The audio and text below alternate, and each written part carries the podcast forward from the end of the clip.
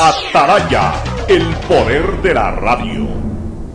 Hoy en el deporte llega gracias al auspicio de Pacificar, historias que vivir, Banco del Pacífico. 5 de octubre de 1960 nace en Brasil el gran goleador Careca. Era titular fijo en el Mundial de España 82, pero una lesión le impidió estar, donde con seguridad hubiese sido un gran protagonista. Eso lo demostró en México 86 e Italia 90, en donde sumando ambos mundiales marcó 7 goles. Fue compañero de Maradona en el Nápoles, donde armaron una dupla infernal que aún recuerdan los hinchas de ese equipo. Viajar a las Galápagos es poder pararse sobre la toba volcánica y contemplar atardeceres de colores con piqueros de patas azules. Es nadar en aguas cristalinas, arrecifes de corales, peces y lobos marinos. La magia de nuestras islas es única, pero lo más encantador de viajar a Galápagos es que ayudamos al país. Por eso tus consumos superiores a 50 dólares en agencias de viaje, aerolíneas y hoteles participan en el sorteo de órdenes de compra. Viajando a Galápagos apoyamos lo nuestro. Pacificar, historias que vivir. Banco del Pacífico.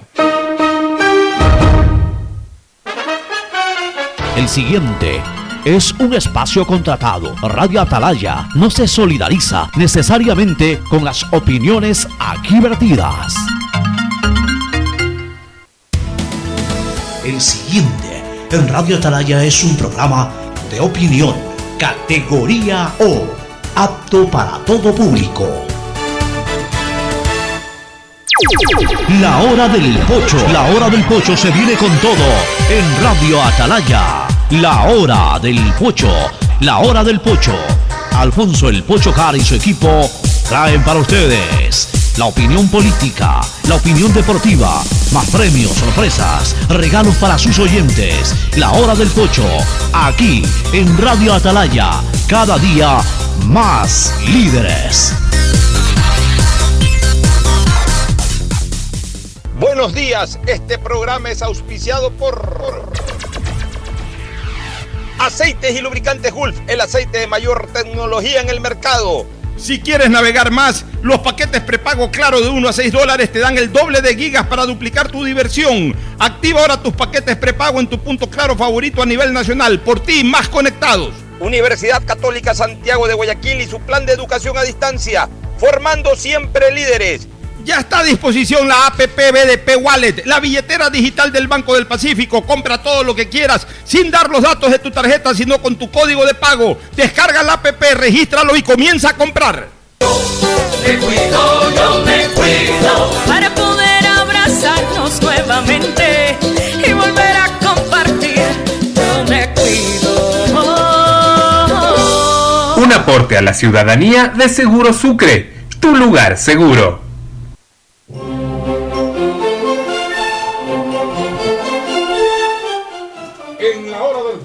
Momento de unción cívica por el bicentenario.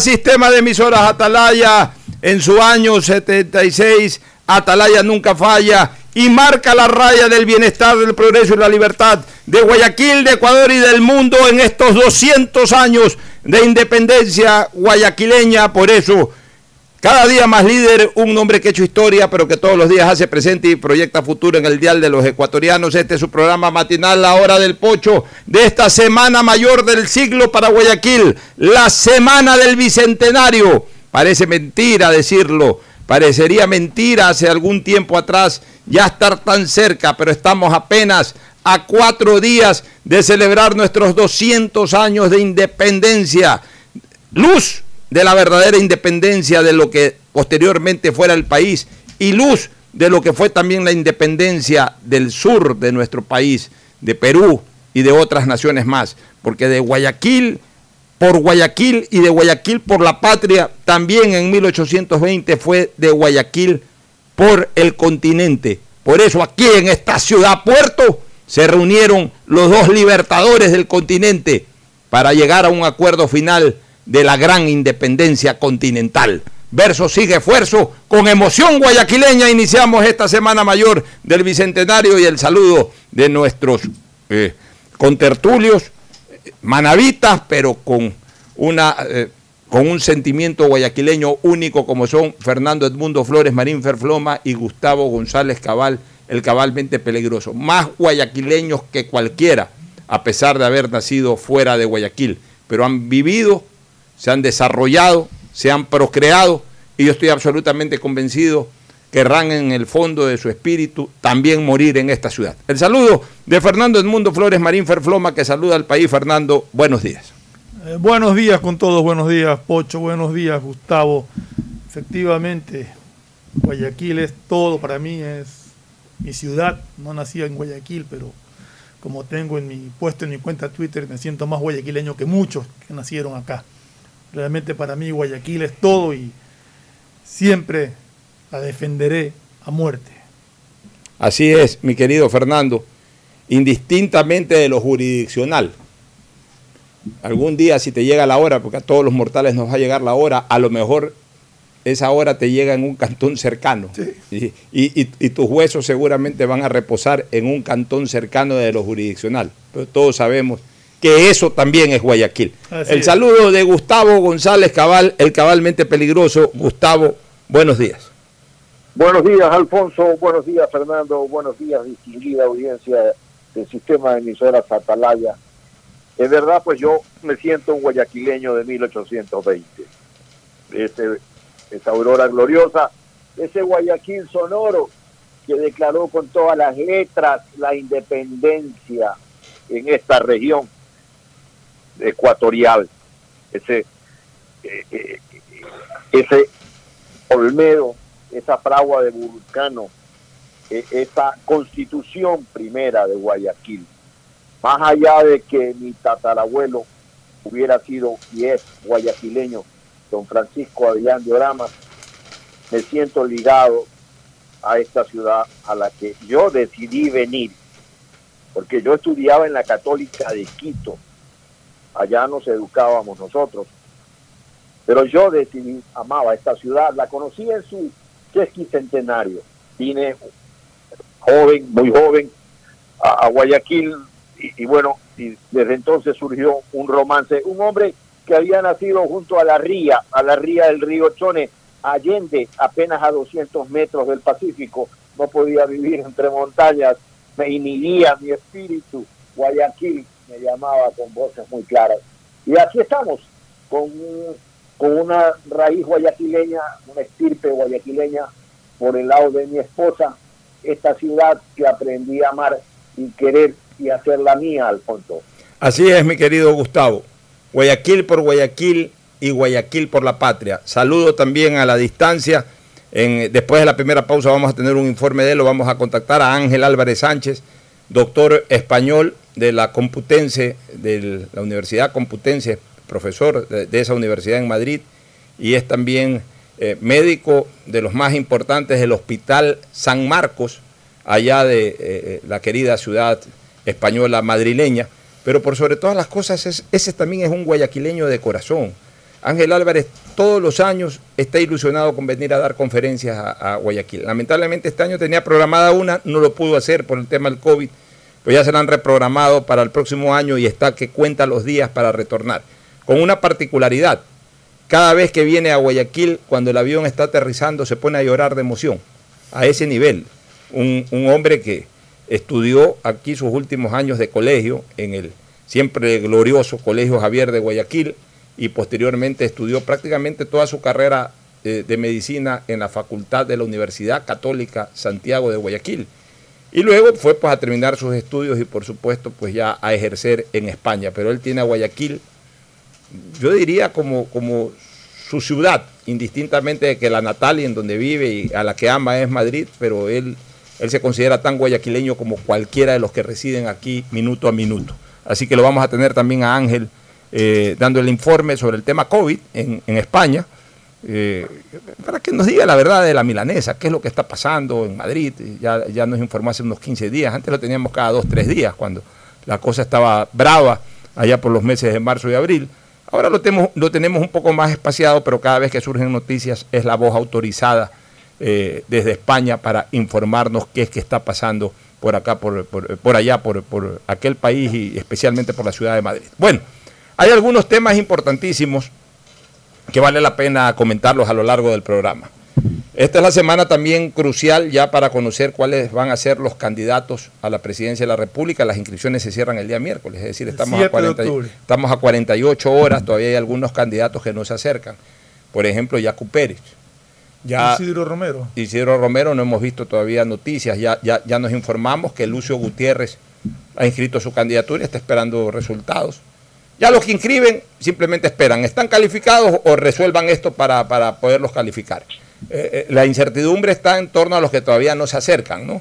Este, mira, en el caso de Pesantes, ya, ya se acercó nuevamente la organización política dentro de esas 48 horas, porque seguramente ya le, le determinaron a Pesantes que no podía inscribirse ni él ni el candidato a vicepresidente, pero están poniendo otros nombres, con lo que queda Le descartado pidieron- cualquier especulación. A que hubo. Pesante le pidieron que subsane, no sé, qué, No, inconvenientes, que- que pero... otros candidatos. No, le habían pedido que subsane unos inconvenientes. Pero, Pero, de pero- repente aparecieron nuevos Es que, candidatos. no, es que lo, eh, eh, lo que tenía que subsanar Pesantes era poner otros candidatos. Él no podía calificar porque no fue, no fue, eh, no fue nominado en primarias, igual que su candidato a la vicepresidencia. Y, y eso te lo. Andrade Ya, y Caterín Mata ya. pero- son los ya, ta- candidatos. Tal cual como yo te lo expliqué, ¿te acuerdas? Como Yo hablamos expliqué- este día, sí. Yo te lo expliqué, te dije que Pero no sé si lo califican ellos. tienen que calificarlos. Tienen que calificarlos. A ver, esa es otra cosa, Gustavo y Fernando, que eh, se está exigiendo del Consejo Nacional Electoral lo que la gente quiere. Y en, a ver, más duros críticos del, de la- del accionar del Consejo Nacional Electoral pueden haber por ahí, pero, pero nosotros estamos en la lista de los más duros críticos que ha tenido el Consejo Nacional Electoral. Del comportamiento de la señora Tamaín y, y- y del bloque de mayoría y en general del Consejo Nacional Electoral como institución. Yo creo que le quedan debiendo al país. Creo que no han hecho un buen trabajo preelectoral definitivamente en muchas cosas. Pero también yo no generan confianza. y no generan confianza. Pero también yo tengo que reconocer algo. El Consejo Nacional Electoral, como la Corte Nacional de Justicia y todo, no tienen que actuar acorde a lo que uno quiere. O sea, yo veo que la gente opina en torno a lo que, a lo que la gente quiere, sin ni siquiera revisar las leyes, sin ni siquiera eh, eh, eh, revisar los reglamentos.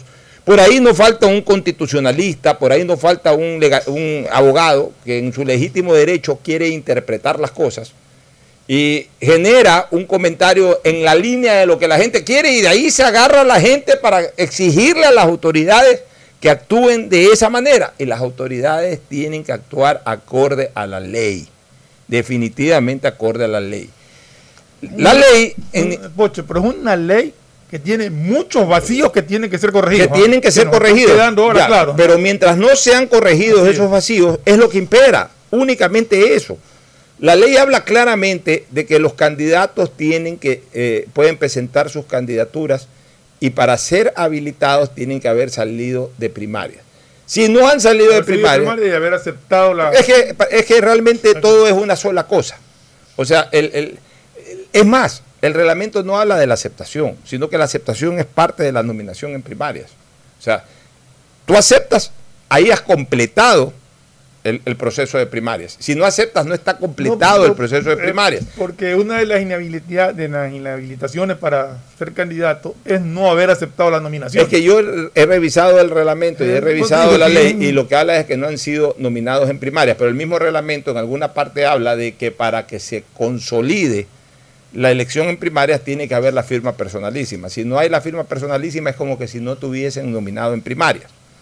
Ya, entonces, ¿qué es lo que ha ocurrido? De que hay algunos candidatos que se han presentado, como en el caso de, Correa, que no fue nominado en primarias porque al no haber la aceptación no quedó completa la nominación en primarias. O peor aún, como en el caso de Guacho Pesantes, de que ni siquiera lo nombraron en primarias. Y mucho menos, si no lo nombraron en primarias, tampoco pudo haber existido la, la- la aceptación de la candidatura. Pero el reglamento y la ley no establecen de que si no completas el proceso de primarias, o si es que ni siquiera te nombran en primarias, no puedas presentar la solicitud de inscripción. O sea, puedes presentarla. Y la única facultad que tiene el CNE, la única facultad que tiene el CNE es de simplemente no calificar a aquellas personas que no fueron, eh, no fueron nominados en primaria o que no completaron el proceso de nominación con la firma personal de la aceptación. Y entonces, ¿qué es lo que dice la ley? Que automáticamente la organización política tiene la potestad de subsanar eso con un reemplazo que ya no necesite pasar por el proceso de primarias.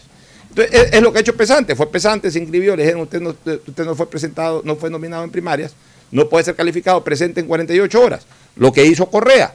Correa fue, eh, presentó su candidatura, o sea, la organización política, mejor dicho, presentó su candidatura, se dieron cuenta de que aparte del problema eh, ya también de sentencia ejecutoriada, no, no aceptó personalmente la candidatura, le dijeron, usted no puede presentar la candidatura, no puede calificar esta candidatura, por tanto, sea reemplazado en 48 horas por, por otra persona y por eso lo ha reemplazado Rabascal.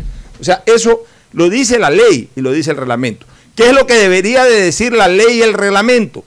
Que las personas que en este caso, por ejemplo, no hayan sido nominadas en primarias o no hayan firmado su aceptación, no puedan presentar su solicitud de inscripción. Pero yo lo que aquí lo que... Y si no pueden, ahí sí, si no pueden presentar su solicitud de inscripción, por ende ni siquiera pueden pasar por el, por el proceso de calificación.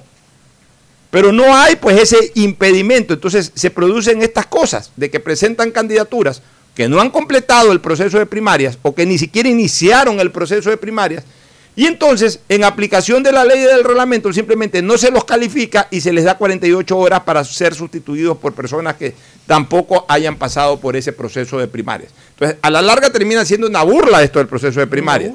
Ya, pero así lo dice la ley, lamentablemente. Entonces, no le podemos pedir al Consejo Nacional Electoral que actúe contrario a la ley. Sí, pero yo me refiero es que yo no sé, y eso habría que aclararlo porque no, no, no dice la noticia, si al señor Andrade y a la señorita o señora Mata, eh, si ellos fueron a inscribirse con la firma del, movimiento, porque dice que se han presentado ellos.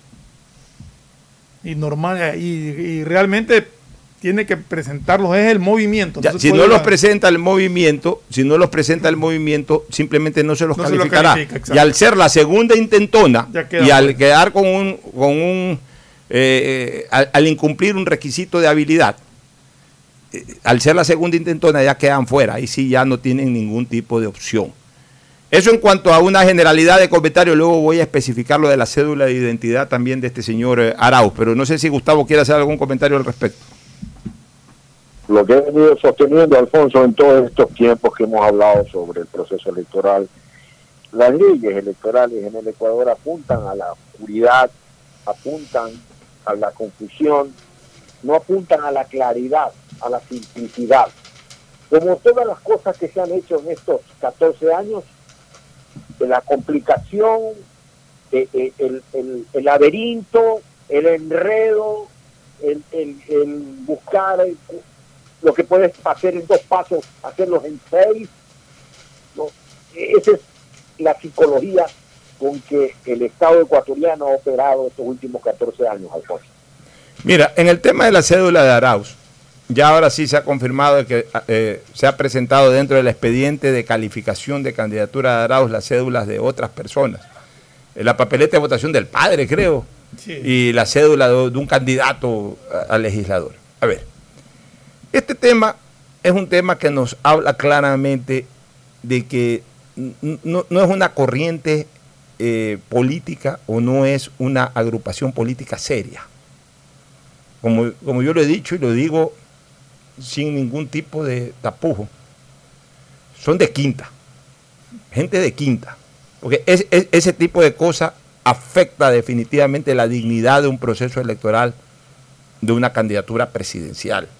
Nosotros quisiéramos que en la palestra presidencial esté la mejor gente posible y estén organizaciones políticas serias, que no anden con triquiñuelas, que no anden con este tipo de errores de procedimiento absolutamente básicos, que más dan a pensar que es un error de mala fe que un error eh, propio que le puede pasar a cualquier persona. Por ahí estuve leyendo un Twitter ridículo del expresidente Correa diciendo que como que intencional, o sea, debe haber sido tan burdo y tan estúpido este error que el propio expresidente Correa dice que como que eso se lo han fraguado, nadie le ha fraguado nada, ya, ya dejen también de andar ventilando este concepto de persecución que no existe.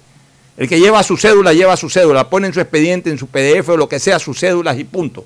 Está comprobado de que en el ingreso de la documentación del señor Arauz, la incorporación de esa cédula no es la cédula real de él. Ahora, ahí se ve claramente de que algún, alguna intención tuvieron de hacerlo, pero son tan bajos y son tan de quinta, y yo sí digo las cosas como son, tan de quinta categoría, que ensucian un proceso electoral, abochornan un proceso electoral con este tipo de errores. Pero también tengo que ser claro en una cosa, Fernando.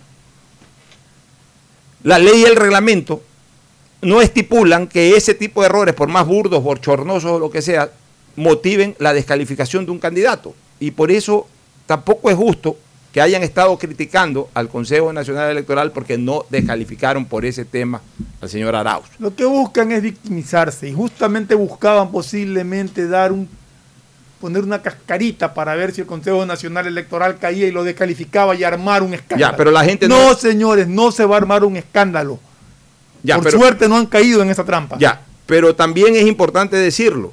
No es que se le está permitiendo la, eh, la participación de Arauz por, eh, por, eh, priorizar, por priorizar eh, la participación democrática, porque no hay cómo priorizar la participación democrática si no se cumplen con los requisitos. Así es. O sea, esto no es cuestión de que eh, inscribe mal pero participa. No, no, no. Eh, en derecho, en derecho electoral y en todo tipo de derecho, las cosas se hacen como están normadas. La verdad es que ese no es un motivo de descalificación, porque además dentro del expediente debe haber presentado, porque ese sí era un motivo de inhabilidad. Por eso que yo te digo que ahí hay, ahí hay una eh, triquiñuela, un- un- una, una acción de mala fe. Deben haber presentado, porque eso sí lo obliga la, la- norma, la declaración juramentada ante notario.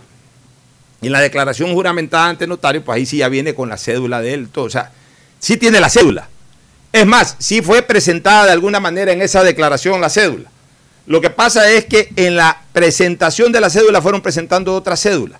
A sabiendas, ojo con esto, porque ayer me leí el reglamento, a sabiendas de que no se estipula como un requisito fundamental la presentación de la cédula, sino que más bien es un, eh, es un requisito de, no de solemnidad, pero sí de formalidad. O sea, bueno, comienza por identificar quién es el que, el que está llenando los... Pero no es una cuestión de que, porque no dice incluso en el reglamento presentación de copia de la cédula, no lo dice. O sea, porque se da por entendido que eso lo tienes que hacer. Entonces es un requisito de, de básica formalidad, que la están violando a conciencia de que eso no les iba a causar un problema. O que si eso provocaba un problema, justamente lo que tú dices, entrar a la discusión de victimización. Entonces no se puede actuar así de manera tan baja. No se puede actuar así de manera tan ruin con un proceso electoral presidencial. O sea, tenemos que darle la máxima altura a todo proceso presidencial. Sea que estén los candidatos que quisiéramos, sea que no, están, no estén los candidatos que hubiésemos querido, no importa. Es la elección de presidente del país, que es lo más alto en cuanto a investidura, que es lo más alto en cuanto a pronunciamiento democrático. Tenemos que darle realce a una elección presidencial. No podemos salir con estas triquiñuelas baratas, con estos errores que definitivamente son más de mala fe que errores de procedimiento que se le puede pasar a cualquiera. Esto no es cuestión de que los seres humanos podemos errar. O sea, los seres humanos no eh, van a errar jamás en simplemente presentar la cédula correcta. Los seres humanos pueden errar en que hasta obvian la presentación de un documento, porque se les olvidó, se les pasó, lo tenía en la carpeta, se me cayó el papel, no lo alcancé, eso es un error humano subsanable. Ya, esto de presentar la cédula de identidad de otra persona, eso no, eso no sale de, de la posibilidad de un error humano, sino de una intención de generar ese problema, más aún cuando a ciencia cierta están seguros de que no es un problema insubsanable o, un error insubsanable que puede generar una descalificación. Porque, por ejemplo, no se olvidaron o no presentaron mal la declaración juramentada, porque esa sí, ese sí era un requisito eh, fundamental. Donde no iba esa declaración juramentada, ahí sí quedaba descalificada esa, esa candidatura. Es decir, no se equivocaron en ningún documento indispensable para no descalificar la candidatura se olvidaron o lo hicieron mal del único documento que no es indispensable para la calificación de una candidatura. Es decir, quisieron ensuciar el proceso. Y eso no cabe. Eso no debe de tener una sanción legal, pero sí una sanción moral, de por lo menos decir en los medios de comunicación de que los ecuatorianos no nos merecemos ese, ese tipo de trato por parte de nuestra dirigencia política. Fernando Gustavo, no sé si quieran comentar al respecto. Bueno, lo, que han hecho, como lo califiqué el día que lo presentó, es una amarrachada y yo creo que un proceso electoral para elegir al presidente de la República merece el mayor de los respetos y no prestarse para jugarretas de este tipo. ¿Tú, Gustavo, algún comentario al respecto? Alfonso, si tú vas en este país a hacer cualquier trámite, cualquier trámite, renovación de licencias, eh, eh, inscripción de un nombramiento en el, en el registro mercantil, eh, vas a otorgar un, poder eh, mediante escritura pública, eh, lo que sea que sea, te piden la cédula de identidad. La presentación de la cédula de identidad en un proceso electoral tan importante como la elección presidencial debe ser algo fundamental. O sea, no es que tú puedes llevar y decir, mire, yo aquí tengo esta escritura, que yo presenté mi declaración juramentada o por acá tengo esta escritura de compraventa donde está mi cédula de identidad. Eso te indica claramente que ese reglamento de marras que estamos hablando, pues está mal elaborado.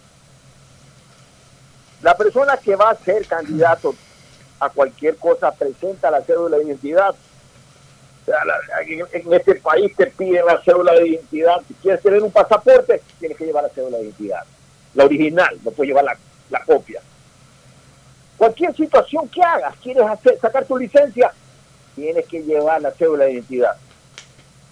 Ahora, no presentar la cédula de identidad porque un reglamento obtuso diga que no es ningún problema si no la presenta. Pero el ecuatoriano común sabe perfectamente que lo que estoy diciendo es real, que él lo vive a cada instante todos los días. Y no hacerlo es una especie de bofetada a una institución electoral que ya escapó de las manos del correísmo. Porque esta va a ser la primera elección presidencial de los últimos años, de del último lustro y más allá de eso, de los últimos 14 años en que el correísmo no tiene el poder electoral en su bolsillo, como los tribunales de bolsillo que ha tenido en, todas estas décadas y más allá.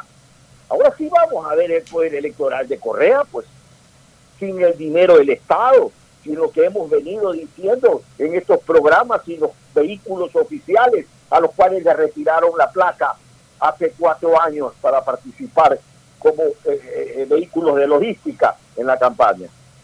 Ahora vamos a ir a una elección con un candidato correísta sin el apoyo del Estado de propaganda, sin el apoyo del Estado y de todos los burócratas que se los puso a trabajar como que si fueran empleados de ellos. o de su partido político. Esta elección va a ser una elección distinta frente al correísmo, Alfonso. Bueno, y hagamos una lista pues de los eh, potenciales candidatos. Eh, asimismo, hagámosla por tendencias más bien, para ver cuáles ya eh, es más fácil que, que estar atrás de los que ya han ido al, al Consejo Nacional Electoral. Eh, tendencia, del centro hacia la derecha hay tres. Guillermo Lazo, que ya está inscrito y calificado. César Montúfar, que no ha ido todavía. Y Guillermo. Celi, perdón, eh, César Montúfar, pongámoslo como centro izquierda eh, para esta cuestión. Isidro Eh, Romero. Isidro Romero, que no ha ido todavía, y Guillermo Celi, que ya fue y debe haber sido calificado ya, porque no se ha conocido nada, ya son más de 48 horas que hizo su inscripción. Entonces, ahí estamos hablando de dos que ya eh, deben haber recibido. Uno ya firmemente recibió la calificación Lazo y el otro seguramente ya la debe haber recibido, que es Guillermo Celi. Queda pendiente Romero, que no ha ido todavía, no se ha anunciado, no se ha conocido de la presencia de Isidro Romero o del director de Avanza inscribiendo esa candidatura. De ahí vamos a lo que es la centroizquierda. Ahí pongamos a, a, a- Montúfar, a Mo- a Montúfar, Lucio, Lucio y Izquierda Democrática. Lucio ya Izquierda fue. Democrática. Lucio ya fue. Al final vamos a poner un grupo de partidos nuevos para no estar mezclando todo esto. Este, Lucio que ya fue. Debe haber sido aprobada su candidatura también. Yo no creo que no se ha conocido nada. creo que ninguno de los tres que hemos nombrado tiene inconveniente. Ya, Lucio que ya fue. Montúfar que todavía no ha ido. Izquierda Democrática que ya fue calificado. O sea, van cuatro. Entre el centro derecha y el centro izquierda hay cuatro calificados y hay dos que todavía no, no van, que son Romero y Montúfar. Ya, vamos a la izquierda. La izquierda, comencemos por Alianza País, que todavía no va. Todavía no va.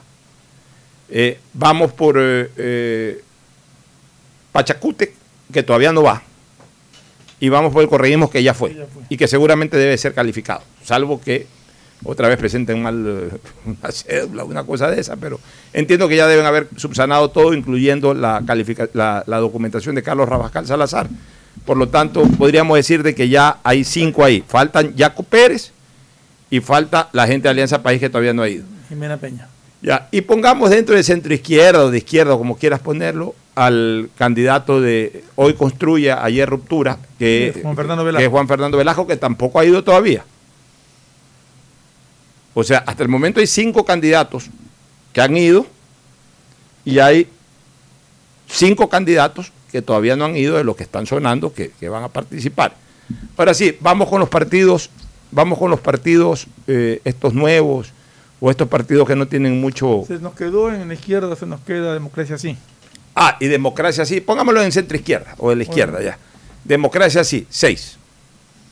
Estamos hablando, y que ese ya fue calificado. Ese ya fue Y fue el primer calificado. Ah, Así es. Estamos hablando entonces de seis que están por ser calificados en cualquier momento, incluso algunos ya han sido calificados, y estamos hablando de cinco que han anunciado que van a participar, aunque todavía no se acercan y les quedan 48 horas y un poco más, 50 y pico de horas para hacer para presentar sus inscripciones. Entonces, ahí estamos hablando de 11 en general, aunque seis ya digamos que van a participar.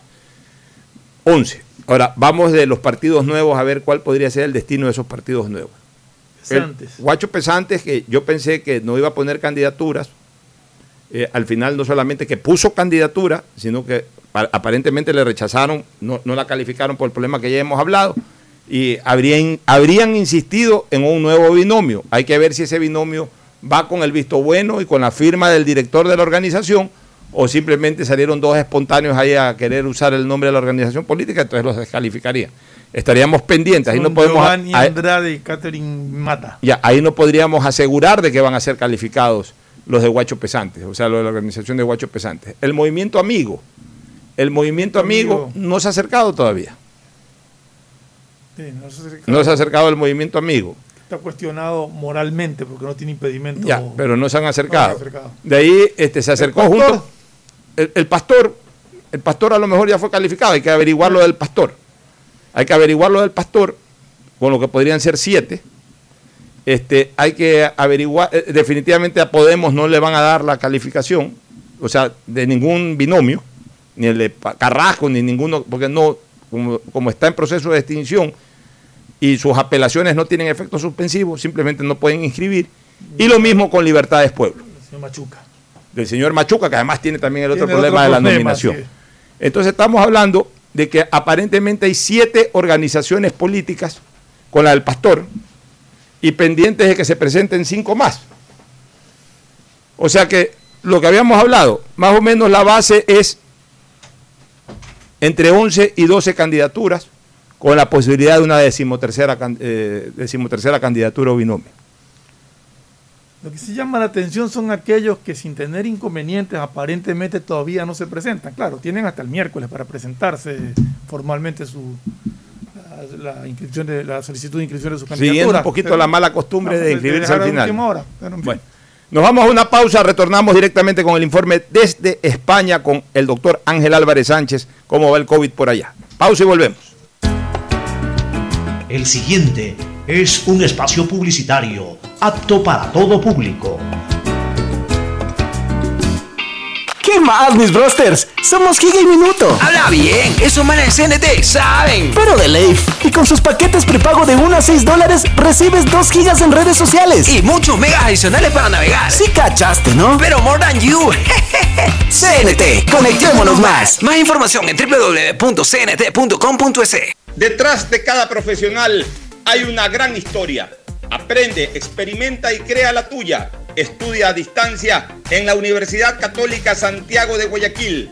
Contamos con las carreras de marketing, administración de empresa, emprendimiento e innovación social, turismo, contabilidad y auditoría, trabajo social y derecho.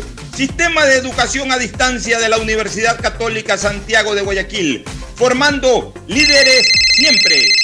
Aló, aló. ¿Qué hay, ñaño? Oye, ni sabes, tengo una nota vacancísima que contarte. Me acaba de pasar. Justo ahorita cambié los centavos que me dieron de vuelto en tía por unos minutos para poder llamarte. Y ahora me dicen que en todos los días del país puedes cambiar tus vueltos por minutos y megas de claro. Lo máximo. Ahora, además de cambiar mi vuelto por megas y minutos extras. Ah, sí, cierto. Ya voy para tu casa. Te llamo cuando llegue. Claro, Seamos avanzamos. responsables con los héroes de nuestras calles. En esta emergencia sanitaria, recuerda desechar las mascarillas y guantes en una funda separada de la basura común.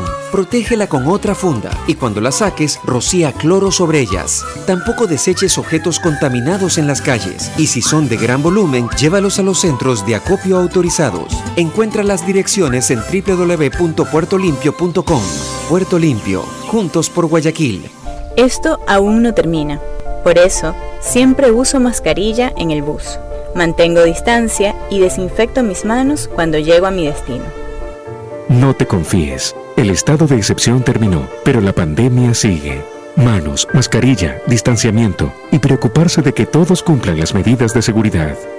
Alcaldía de Guayaquil. Si quieres estudiar, tener flexibilidad horaria y escoger tu futuro, en la Universidad Católica Santiago de Guayaquil trabajamos por el progreso en la educación, ofreciendo cada día la mejor calidad. Estamos a un clic de distancia. Contamos con las carreras de marketing, administración de empresa, emprendimiento e innovación social, turismo, contabilidad y auditoría, trabajo social y derecho.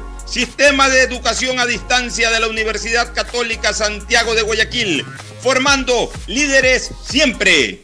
Hola profesores, ¿sí sabían que CNT tiene los juegos más pepa de la web? ¡Hablen bien! Recargando este 6 latas, recibes sin costo una suscripción a CNT Gamers, el portal con los juegos más top para que no pares de divertirte. CNT, conectémonos más. Más información en www.cnt.com.es. Banco del Pacífico te trae Banca Celular, tu banco a la mano sin necesidad de usar internet ni wifi. Ajá, Simón. ¿Y qué puedo hacer con eso? Con Banca Celular puedes realizar retiros, pagar tus servicios básicos y hacer hasta recargas de tiempo aire. Oye, no, eso está buenísimo. ¿Cómo lo uso? Solo tienes que marcar asterisco 844 numeral si eres CNT o asterisco 8444 numeral para Claro, Movistar y 20. Tu banco a la mano con Banca Celular. Banco del Pacífico, innovando desde 1972. Hay sonidos que es mejor nunca tener que escuchar. Porque cada motor es diferente.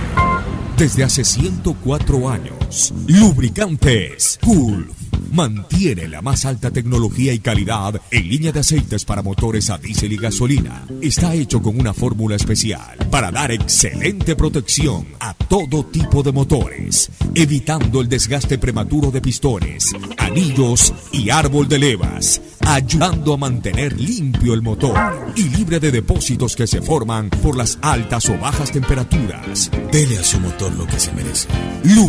Gulf, la más alta tecnología en lubricación. 104 años preservando la vida de su motor. Lubricantes Gulf. Gulf es más lubricante.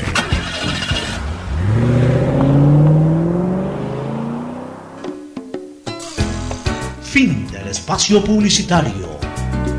Usted está escuchando un programa de opinión, categoría O, apto para todo público.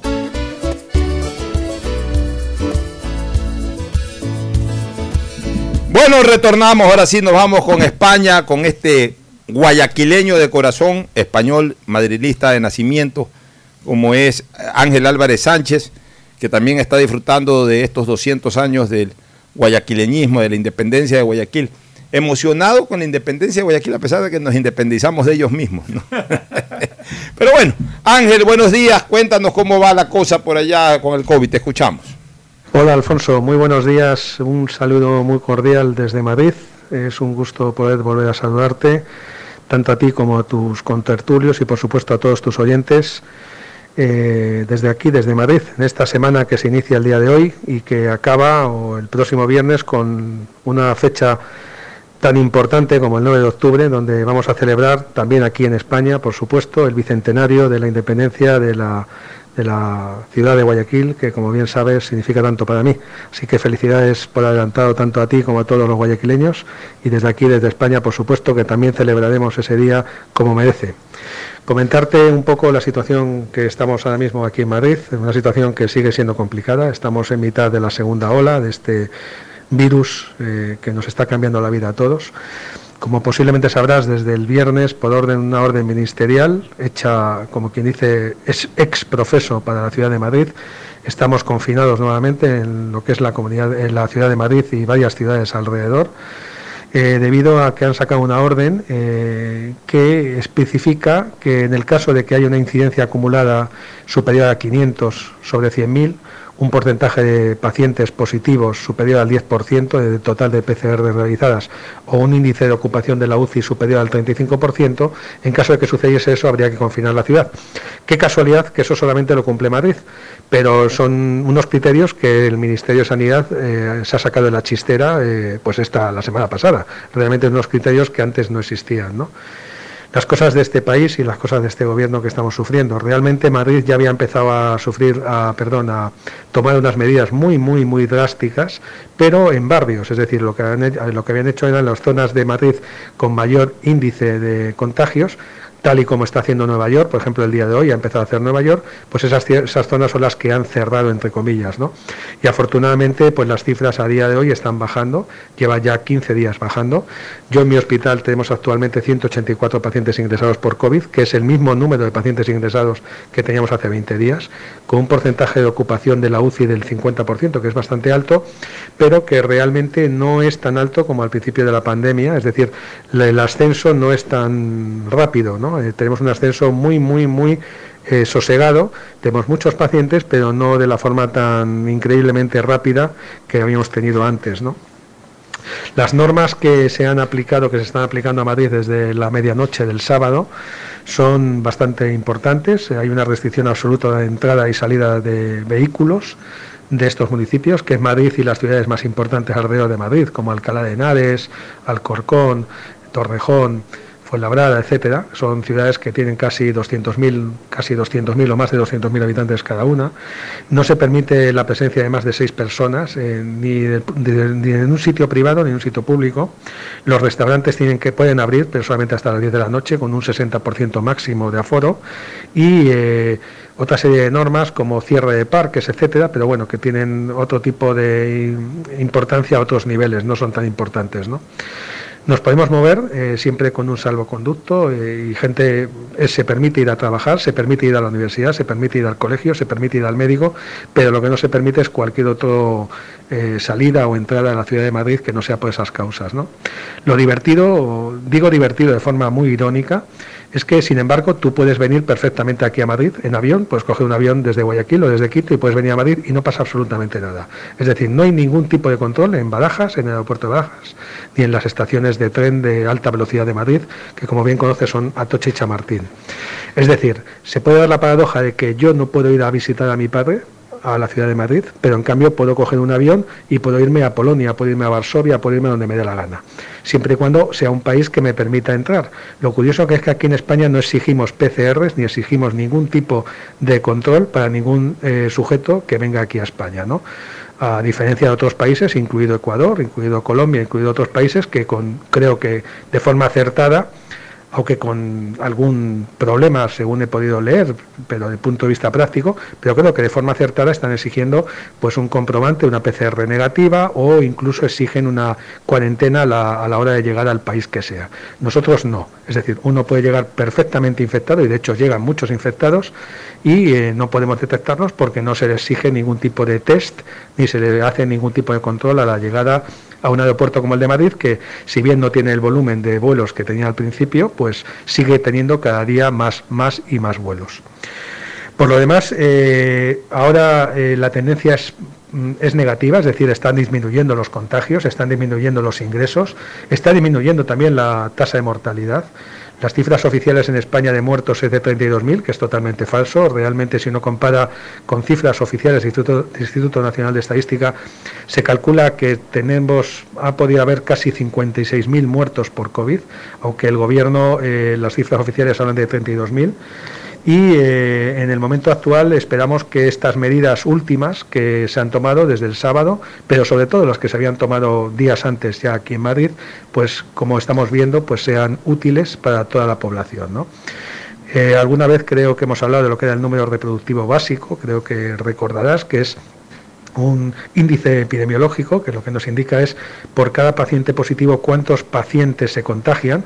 Sabes que por encima de uno es, eh, quiere decir que la situación epidemiológica es mala. Por ejemplo, en Madrid, en España, en marzo y en abril teníamos un número reproductivo básico de 3, es decir, por cada paciente diagnosticado se contagiaban 3, y en el momento actual es de 0,95, que es un buen número, es decir, por debajo de 1 es un buen número, pero podría bajar mucho más. Ten en cuenta que nosotros en el mes de junio hemos estado en 0,6 o 0,7. ¿no? En el momento actual en la ciudad de Madrid hay 2.900 pacientes ingresados, con 505 que están en las unidades de cuidados intensivos, y han fallecido desgraciadamente el viernes, que son los últimos números que tenemos, 37 personas por COVID en Madrid. ¿no?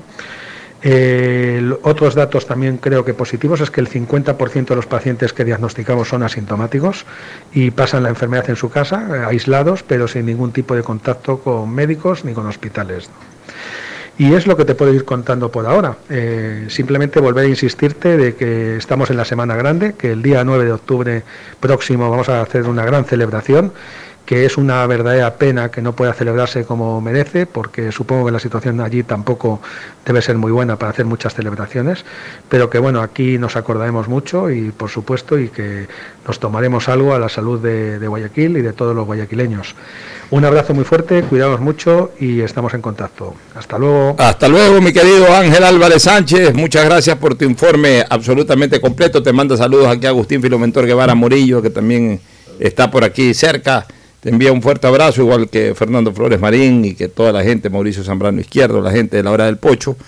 Gracias por los saludos a Guayaquil y también gracias por un informe bastante completo, Ferfloma y Gustavo. Sí, un muy buen informe que nos queda claro de, cómo hay países que toman ciertas medidas y se critican, hay países que no toman las medidas y también se los critican. Yo creo que las medidas que ha tomado eh, el Ecuador de exigir las, las pruebas PCR para poder entrar, que sean negativas y todo, pues me parece que es una medida acertada. Mira tú, en, en España, según nos informan, no hay ese tipo de control, Una- no hay ese tipo de medidas. Cualquier persona infectada puede entrar sin ningún problema. Una medida acertada sí, pero que tampoco tiene que ser motivo de abuso. Hubo No, una, exacto, hubo de una acuerdo. denuncia ayer, eh, eh, Fernando y Gustavo, hubo una denuncia ayer de Iván Vaquerizo Alvarado, ¿ya? Es un constructor muy reconocido, pero sobre todo es un hombre muy serio, Así Iván es. Vaquerizo Alvarado. Yo creo que mucha gente en Guayaquil y, y en San Borondón lo conocen a Iván. Iván no es un hombre que va a alarmar por alarmar ni nada.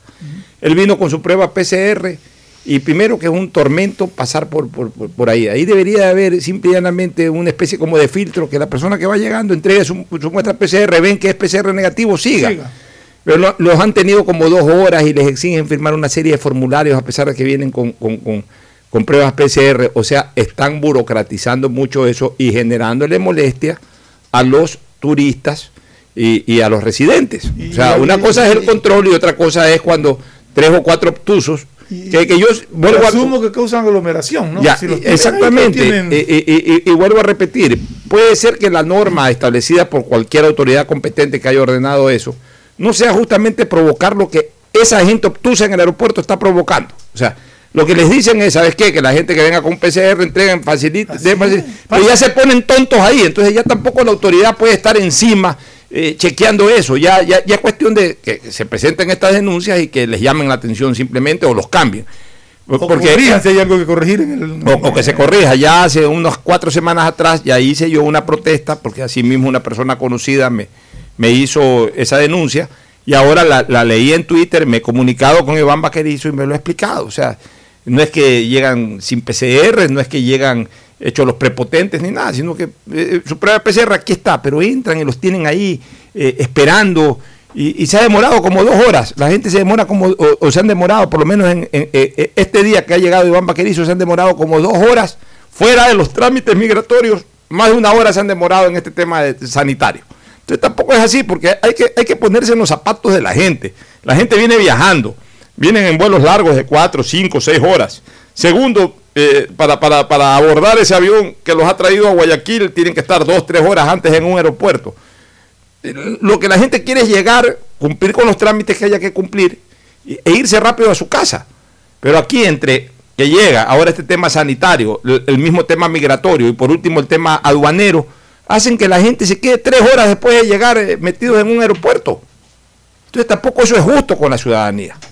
O sea, hay que hacer las cosas para que la ciudadanía cumpla con las normas, pero al mismo tiempo que tampoco le causen una molestia mayor. No estoy diciendo que no va a causar nada de molestia, va a causar algo de molestia, sí.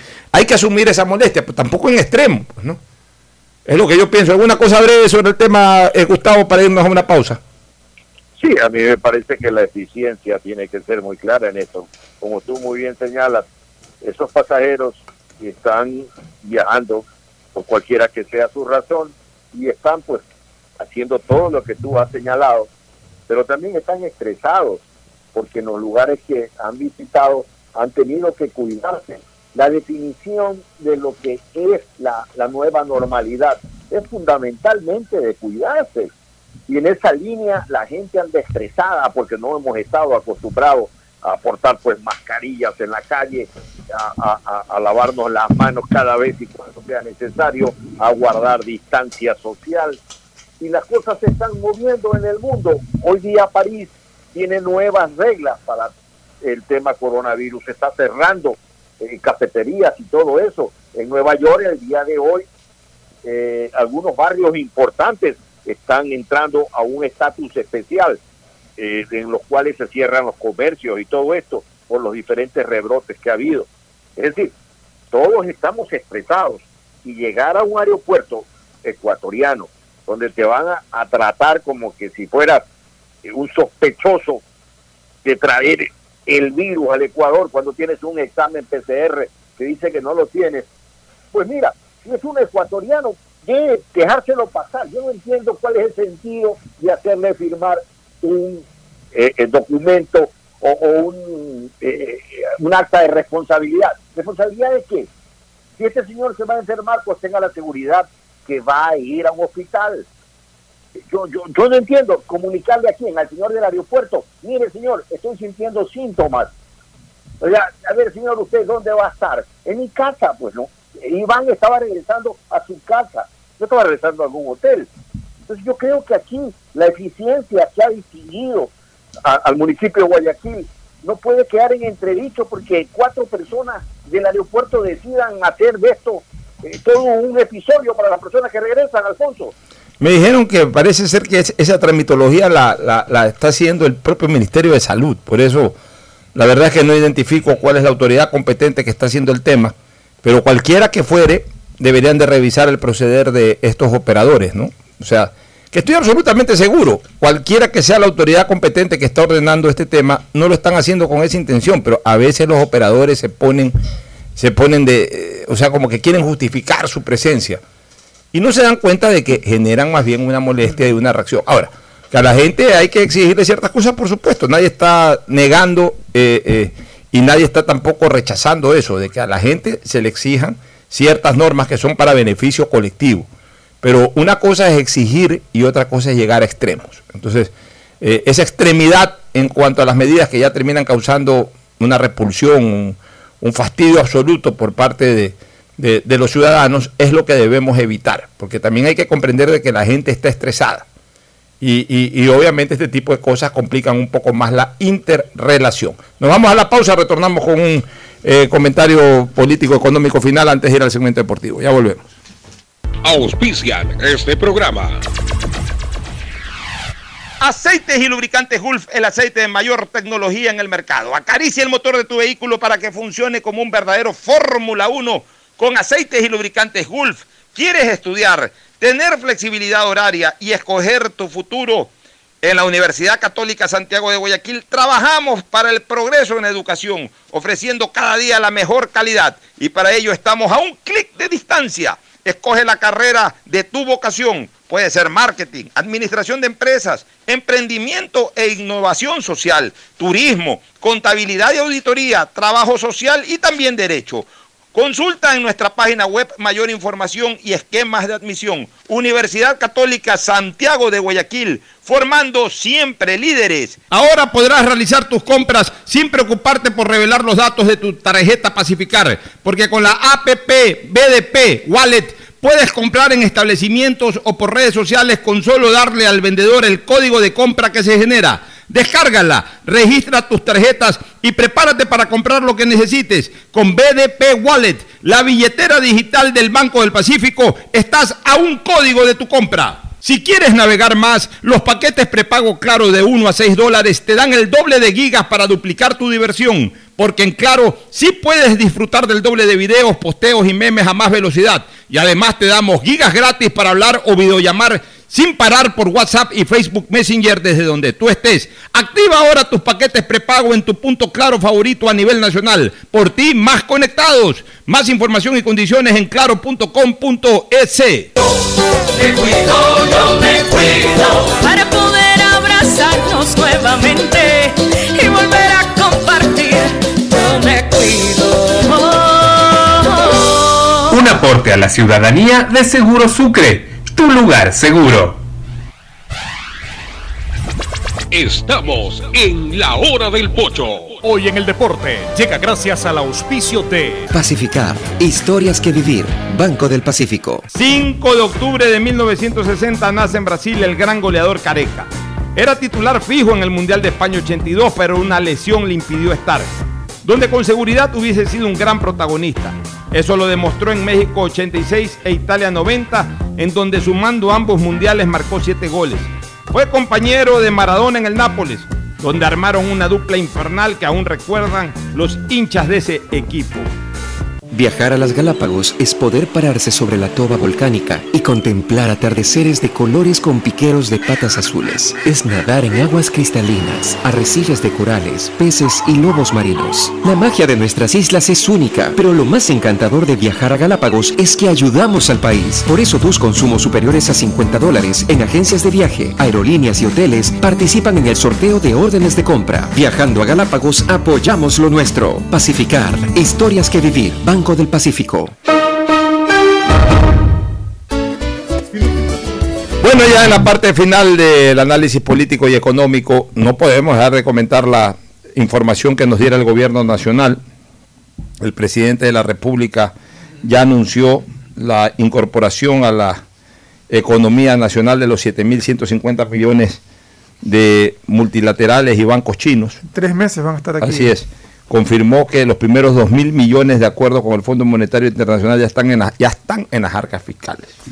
Ya, Enseguida se asignarán los recursos a seis sectores eh, eh, rápidamente, entre otros, pues a pago de pequeños y medianos proveedores con acreencias hasta 500 mil dólares, se pagará el 100% de los centros de desarrollo infantil y social, se pondrán al día con las juntas parroquiales, también se destinará una parte de los recursos para pagar a ex trabajadores de las empresas públicas liquidadas, también al, al proyecto Reactivate Ecuador y ponerse al- no al día, eso sí lo dejó muy en claro el presidente, pero a pagar un porcentaje importante de deuda con los, con los organismos seccionales más grandes, ¿no?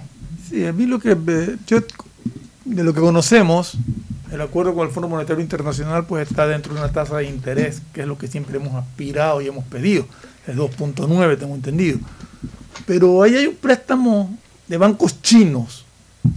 Yo quisiera saber cuánto es el interés de ese préstamo. Sí, porque los chinos son chinos. y, le- y nos- y- y se han pasado haciéndonos chinos. Así es. Yo quisiera saber cuál es el interés de esos bancos. Y, si es que estos 7.150 millones incluyen también, pa- aparentemente sí, a estos bancos chinos. Es buena tu apreciación. Es importante porque estamos hablando de, de- de otra política crediticia totalmente distinta. Así es. Ahora, yo te quiero decir una cosa. Ya hemos felicitado la negociación que se ha hecho por lo menos con el Fondo Monetario Internacional y con, y con eh, las entidades crediticias de Occidente, esta de Oriente. Vale la pena saber cuánto es y de qué forma. Cuánto es y de qué forma. Pero a ver, yo sí he venido separando lo que es finanzas y economía. Economía y finanzas, que para mí no es lo mismo.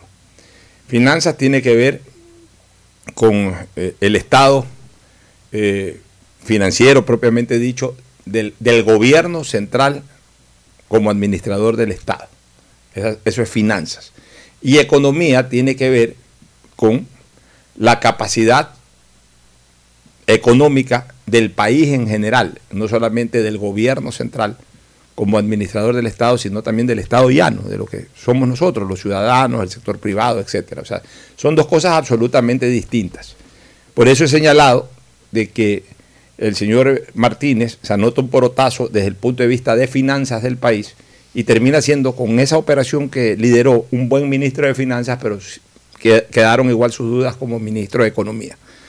Porque al final se da un buen golpe desde el punto de vista de las finanzas del país, pero la economía sigue contraída, sigue sin reactivarse, y eso debió haber sido un- un tema prioritario desde el primer día, y recién comienza a ser prioritario a partir de ahora con estos recursos. Entonces, ¿qué es lo que yo demando y exijo, mi querido Fernando? Esta plata, que de alguna u otra manera va a acomodar o arreglar, no de manera total, pero sí por lo menos parcialmente, las finanzas, las finanzas de la administración del Estado. Sirva también para reactivar la economía. Es decir, esta plata tiene que estar en las calles. Esta plata no es solamente para cuadrar las finanzas del Estado. Claro que cuadrando las finanzas del Estado, algo de esa plata va a la calle. Pero lo ideal, al menos lo que nos están presentando o nos están pintando, y eso es positivo, buena parte de esta plata va a ir a la calle. Porque en el momento que se ponen al día... es un fenómeno, o sea, no- se da una, una cosa lógica. Eh, arreglar las finanzas ya implica una tranquilidad para poder trabajar ya en el otro frente reactivando la economía. Bueno, es que en el momento en que esta plata va a la calle, ahí va a haber demanda, ahí se van a poder cubrir ofertas, la plata va a estar circulando, en el momento en que la plata va a estar circulando, va a haber un mayor estímulo de la producción, en el momento que hay un mayor estímulo de la producción va a crecer el empleo, va a haber más fuentes de empleo, va a haber más plata circulando, necesitamos que la plata no, que, no llegue para estar estancada en la caja fiscal o simplemente para pagar ciertos compromisos del Estado. Necesitamos que esta plata salga a la calle. ¿Cómo va a salir a la calle? Pagándole a los proveedores, sale a la calle porque esos proveedores salen a comprar, a usar esa plata. Pagándole a, a- a- los organismos seccionales también, porque los organismos seccionales también con esa plata van a gastar, van a consumir, van a generar empleo, van a poner la plata en la calle. Eh, también que esta plata sirva para pagarle a los ex empleados o trabajadores de las empresas públicas liquidadas, por supuesto, porque esos empleados que están en este momento muriéndose de hambre, van a recibir su dinero y, o van a crear un pequeño negocio o van eh, eh, a consumir de alguna u otra manera, con ahorros, con lo que sea, pues van a consumir.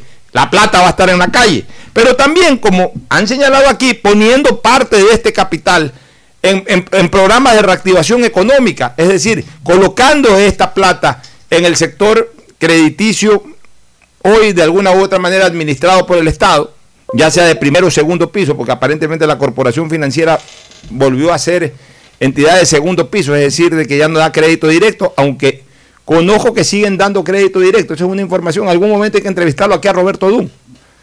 Porque, O sea, ya no es banca de primer piso.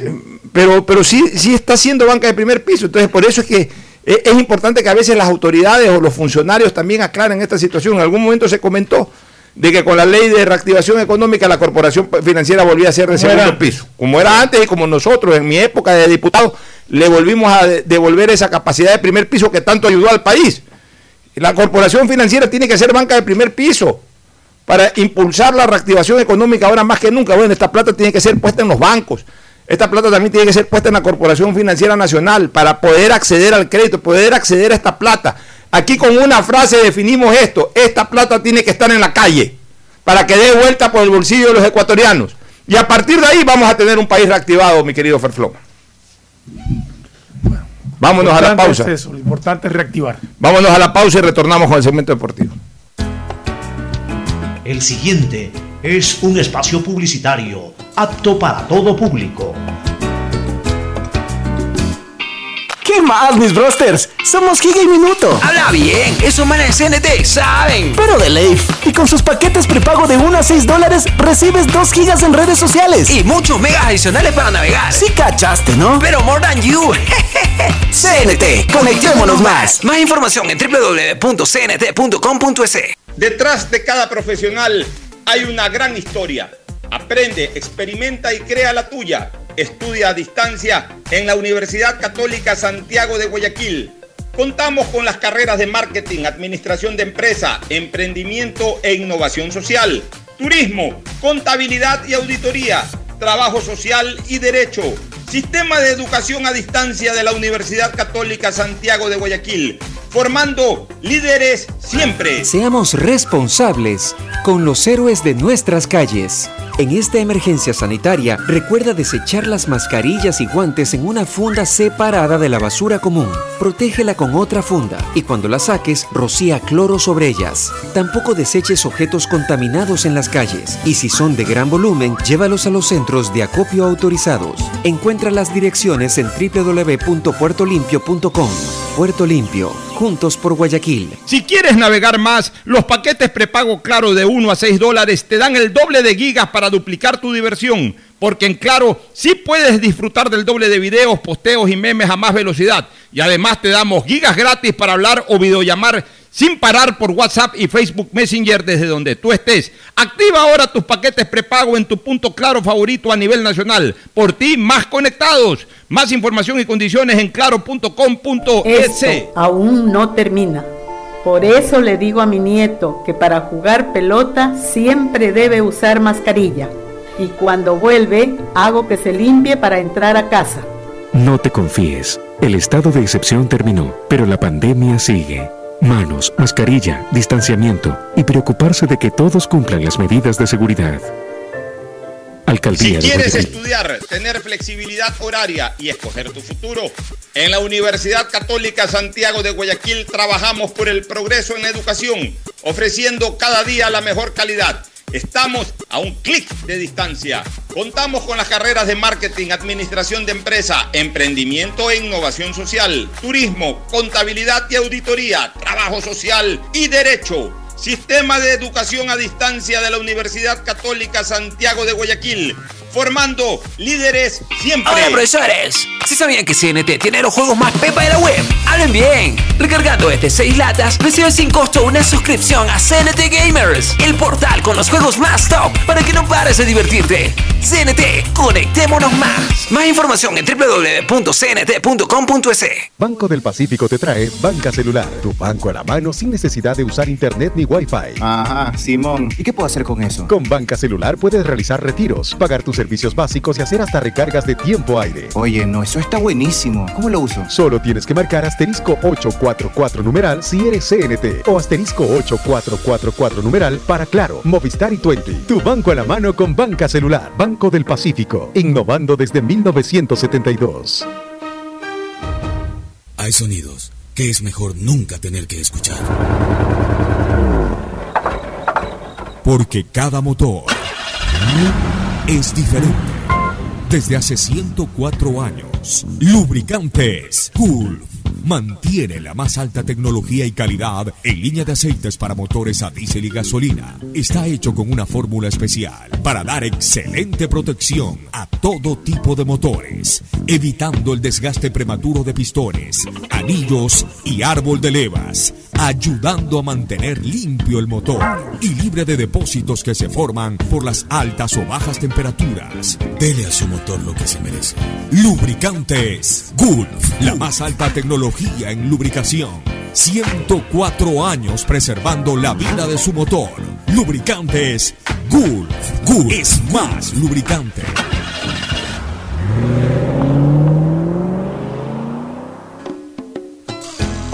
Fin espacio publicitario. Usted está escuchando un programa de opinión, categoría O, apto para todo. En la hora del pocho presentamos Deportes, Deportes. Bueno, eh, retornamos al segmento deportivo. Vamos con, con, eh, el pronóstico. ¿no? Pero primero el saludo de Agustín Filomentor Gracias. Guevara Morillo. Muchas gracias, Pochito. Aquí estamos, pues ya al término de la primera parte del campeonato. Y lo que nos corresponde actualmente ya es la selección del Ecuador. Listos para la selección. Hay tantos comentarios diversos respecto a la conformación de la selección.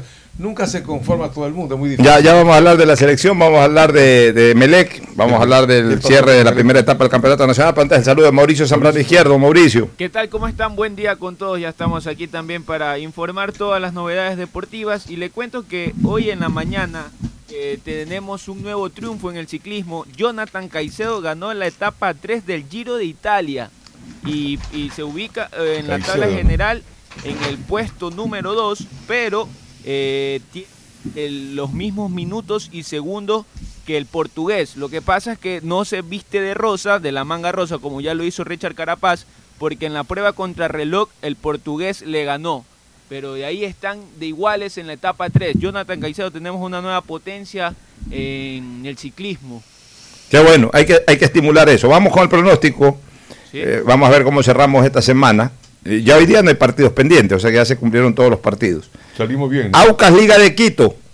El primer partido fue Deportivo Cuenca. No, ya eso ya ganó por el reglamento Almedo, a- Aucas acertamos Liga todo. de Puerto Viejo. eh. Perdón, Liga de Puerto Viejo. Triunfo del Aucas, creo que 4 a 1. 4 a 1 fue este- ese partido, ¿no? A ver, pusimos a yo fui por el Aucas, acerté. Yo fui por el Todos fuimos por el Aucas. La verdad que lo de la Liga de Puerto Viejo no nos extrañaría que en cualquier momento haya novedades sobre la continuidad de la dirección técnica. Eh, y tienen un buen equipo. Y tienen un equipo para estar en una mejor posición. Liga de Quito Muchurruna con el triunfo de Liga de Quito pues aseguró su clasificación en el primer puesto de esta etapa muy merecida. Por cierto, aquí me caí, yo pensé que, que el Muchurruna más por la eh, el Liga es Liga, Liga es un la verdad que aquí me equivoqué, por gusto me fui al empate. Eh, los demás acertaron, tanto Ferfloma como Agustín y Mauricio fueron por Liga. Orense Independiente lo mismo, me fui por Orense. No, Y, eh, la verdad es que Vamos a quedar en cero. eh, no, no, no, ya te- tengo dos por lo pronto. Eh, Ferfloma fue por el empate, también no, no pudo acertar. En cambio, Agustín, que anda muy bien, 4 sobre 4, y Mauricio también 4 sobre 4. Apostaron a lo lógico. Nos caímos todos en Barcelona al Nacional. Fuimos por Barcelona y Barcelona ni de penal pudo ganar ese partido, ni con un penal. Ahí marchamos todos. Macará Delfín, goleada del Macará. Ya el Macará 5 a 1. 5-1. Y otra vez yo me fui por Delfín, yo no sé por qué. Marché, Ferfloma fue al empate. Agustín va muy bien con Macará. Y Mauricio me siguió con lo del Delfín y marchó. El City con técnico universitario ganó el City. Yo fui al City, 1 a 0. No, eh, no, tú no fuiste a ningún City, fuiste al empate. Empate, no empate. Ferfloma cierto. también marchó con el empate. Ahí me- me- Mauricio Zambrano marchó, fue por el técnico universitario. Yo fui por el City, que le quise dar un voto más de confianza, aunque sea con drama al final. Ya después de, de cinco apuestas por el City te, te salió. Este, eh, aquí gané solo yo. Universidad Católica Emelec, yo le quise dar eh, el voto de confianza al Emelec, le puse un Ah, empate, marché. Peor. Verfloma se fue por el yo ya va a hablar. Católica. En cambio, Agustín y, y- y Mauricio acertaron con Universidad Católica. A ver. ¿cómo quedó entonces esta última etapa? Yo hice seis. Yo hice dos, tres sobre. Ando fatal yo realmente en mis pronósticos. Tres sobre ocho, muy mala calificación.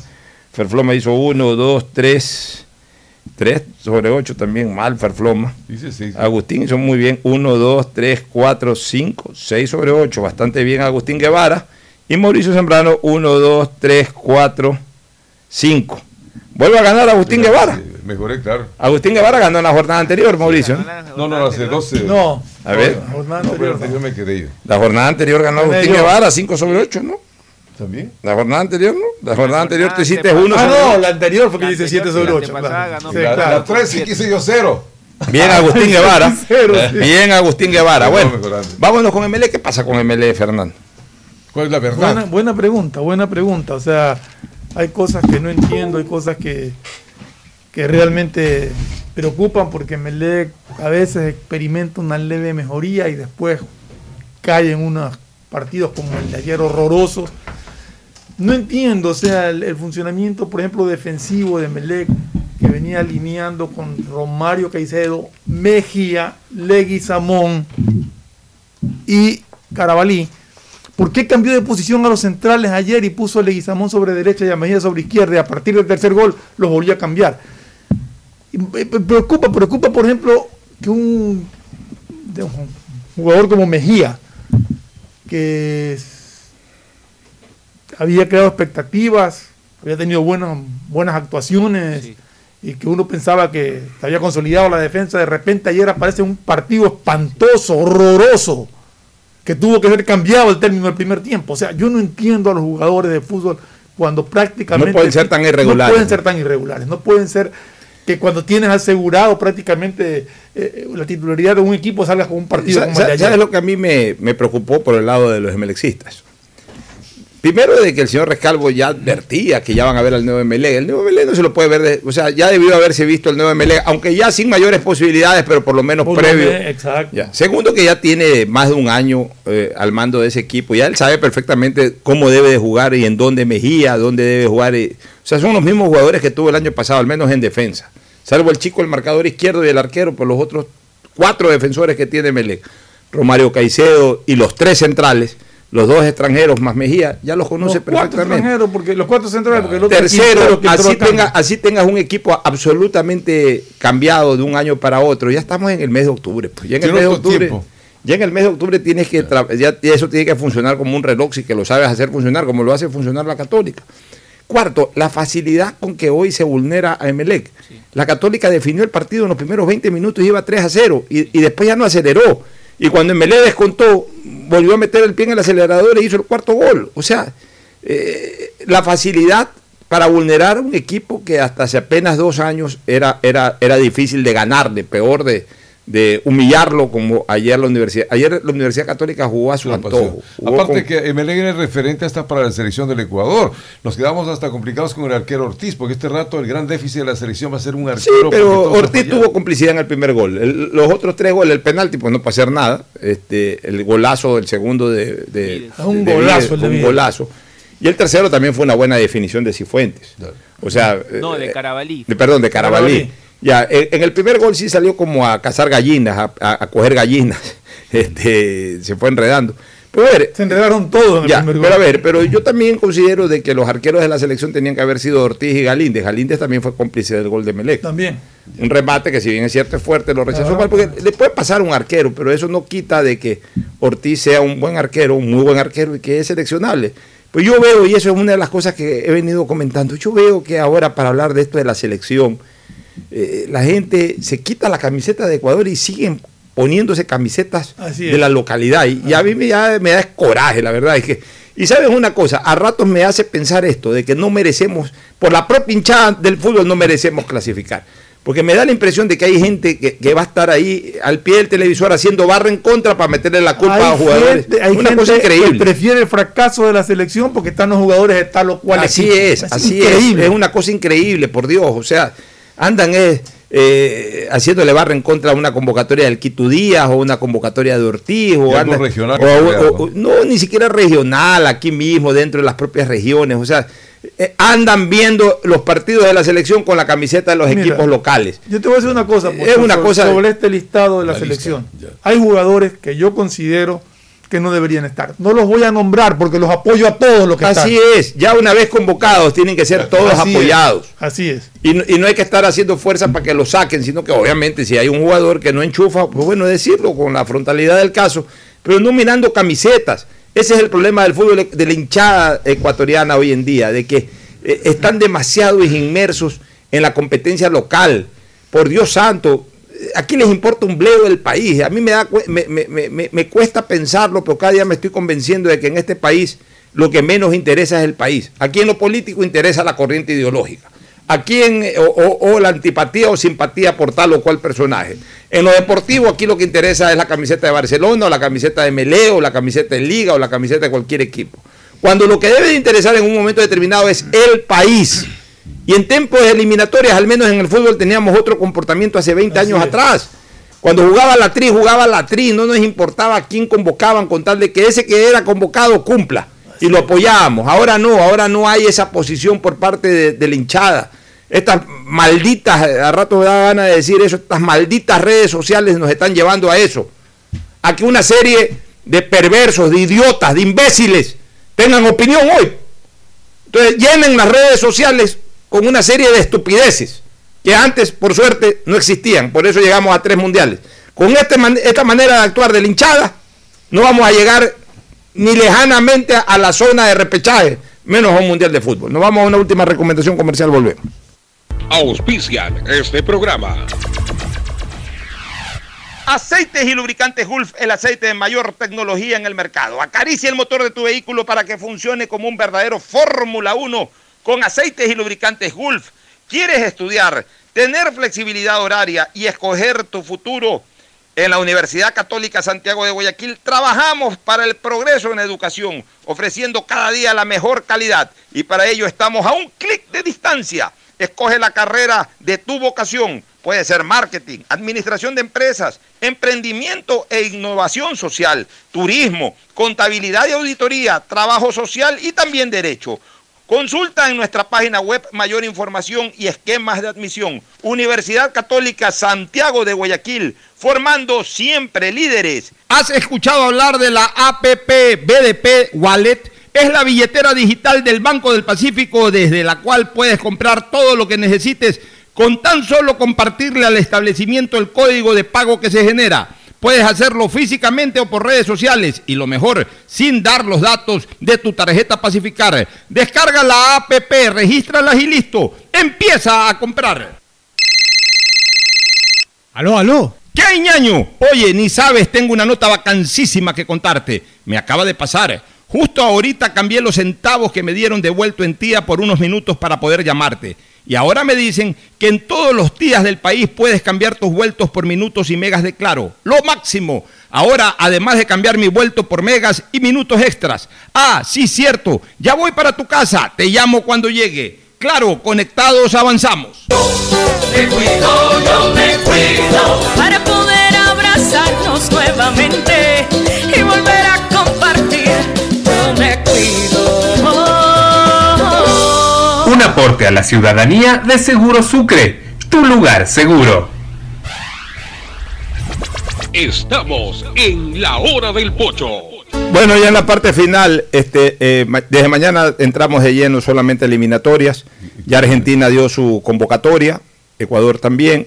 El día jueves es el partido, coincidentalmente, 8 de octubre, hace cinco años le ganamos a Argentina en Buenos Aires al arranque de la eliminatoria pasada. Correcto, hay una pregunta que se está haciendo muchas personas. Eh, eh, ¿Cómo va a ser la transmisión del fútbol? Porque tengo entendido que el partido del día martes en Quito es pague por ver. Sí. Creo que eso sí hay que pagar para tener la señal. Y- Pero y- el partido y- en Argentina abierto. no tenemos idea de cómo es la transmisión. Bueno, eso déjame averiguarlo. Hoy día, hoy día voy a conversar con Pepe Herrera del canal del fútbol. De lo que conozco, los partidos local, uno paga. Exacto, pague por ver. paga- no, pero pague por ver no en televisión, sino en YouTube. A YouTube. Era Ah, una no de las va- posibilidades que se iban a ver, que los partidos se transmitan por mediante YouTube.